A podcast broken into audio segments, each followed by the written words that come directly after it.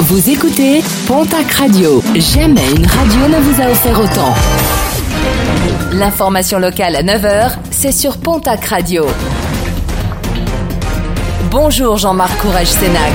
Bonjour à toutes et à tous. Direction la case tribunal pour une jeune femme de 32 ans interpellée hier au Méridien à Ibos. Cette dernière a tenté de prendre la fuite après avoir dérobé des aspirateurs, un petit lot de 1500 euros.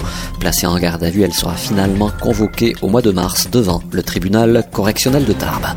Abonnement remboursé aux fidèles du TER en Occitanie, annonce faite par Carole Delga suite au mouvement de grève.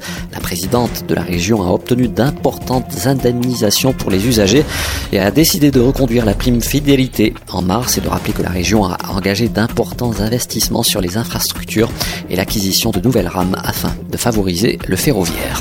Ouverture de la billetterie ce vendredi, celle pour les 16e de finale de la Coupe de France qui opposera le Pau FC au Girondin de Bordeaux au Stade du Hameau jeudi prochain. Billetterie en ligne sur le site du Pau FC, ouverte cet après-midi ou directement au guichet du Stade du Pau FC ce soir après le match contre Lyon-Duchère. Ce qui nous amène au programme sportif de ce week-end. En rugby Challenge Cup, la section paloise se déplace chez les Italiens de Calvisano.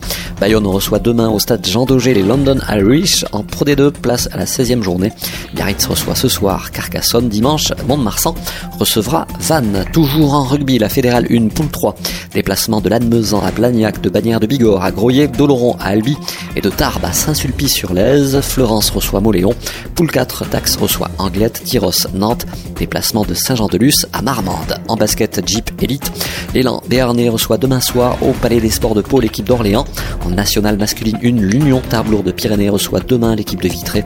Dax Gamarde, celle du Havre ce soir. En Ligue féminine, le TGB se dépasse à Saint-Amand.